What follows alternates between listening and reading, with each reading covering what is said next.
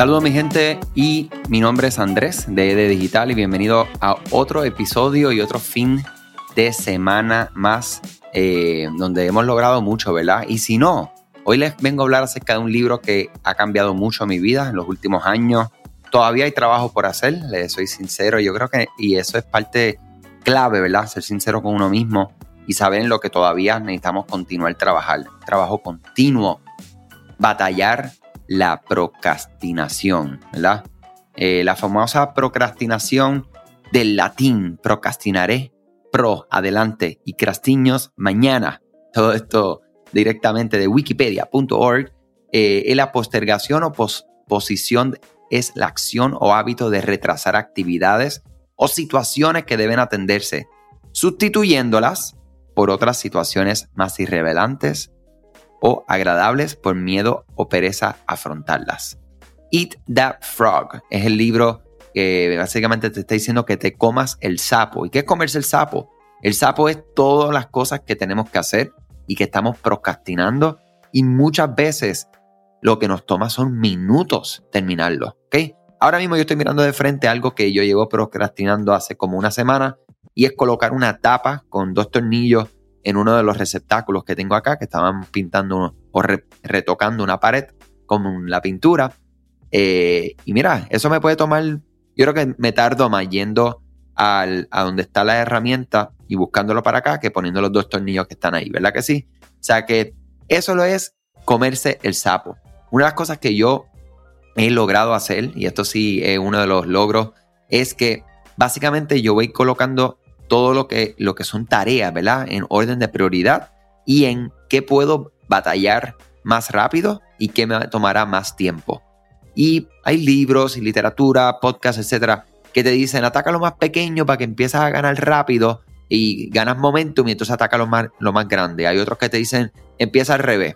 Ustedes saben lo que me funciona a mí por lo menos es que lo importante es que yo tengo que tener la lista para yo poder estar claro de las cosas que necesito hacer y luego de ahí, dependiendo cómo yo estoy ese día, si estoy bien energético, posiblemente voy a empezar con lo más fuerte.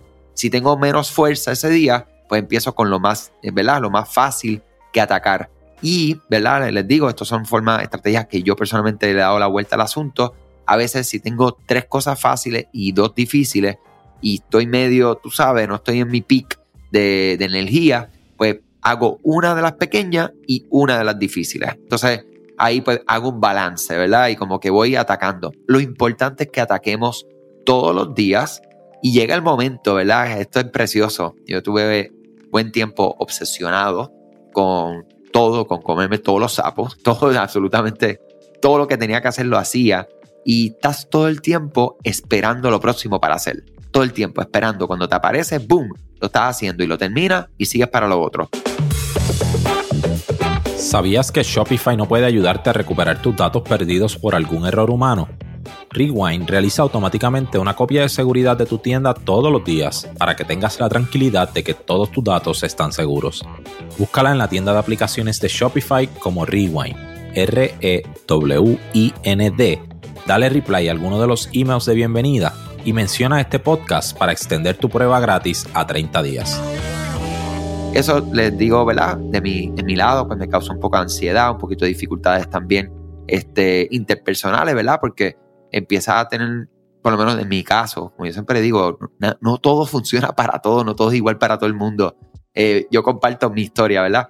Y básicamente como me daba como ese tipo de, de rush de querer terminar y hacer y no dejar nada incompleto, pues podía afectar un poquito mi estado de ánimo. Entonces yo fui buscando un balance eh, y de hecho, hay otro approach hacia la procrastinación que es el cierre de los círculos. Esa es otra forma de verlo. Y pueden ver, por ejemplo, ustedes pueden coger un papel y hacer un círculo completo, un círculo a mitad y un círculo a, vamos a decir, tres, eh, una, una, cuarta parte, ¿verdad?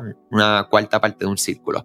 Y en la que, en lo donde tenemos el una cuarta, ahí vamos a colocar también todas las tareas, ¿verdad? Que están a una cuarta, 25% realizado. Lo que está a mitad, ahí colocamos todos los artículos, las, tareas o los pendientes que tenemos que están a mitad y en el que está completo, lo que está completo.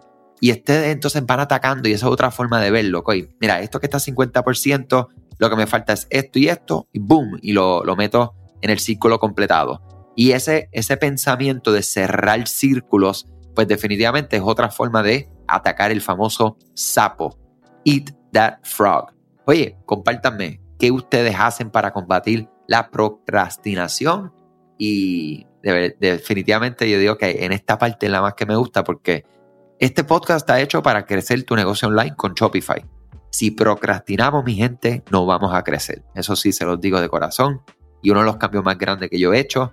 Eh, y hay que buscar sistemas y buscar, ver qué funciona, ser un poco extremista eh, y entonces ir optimizando, probando y volviendo a hacer. Ok, mi gente. Nada, muchas cosas buenas, excelente fin de semana. Éxito en sus negocios, éxito en sus planes.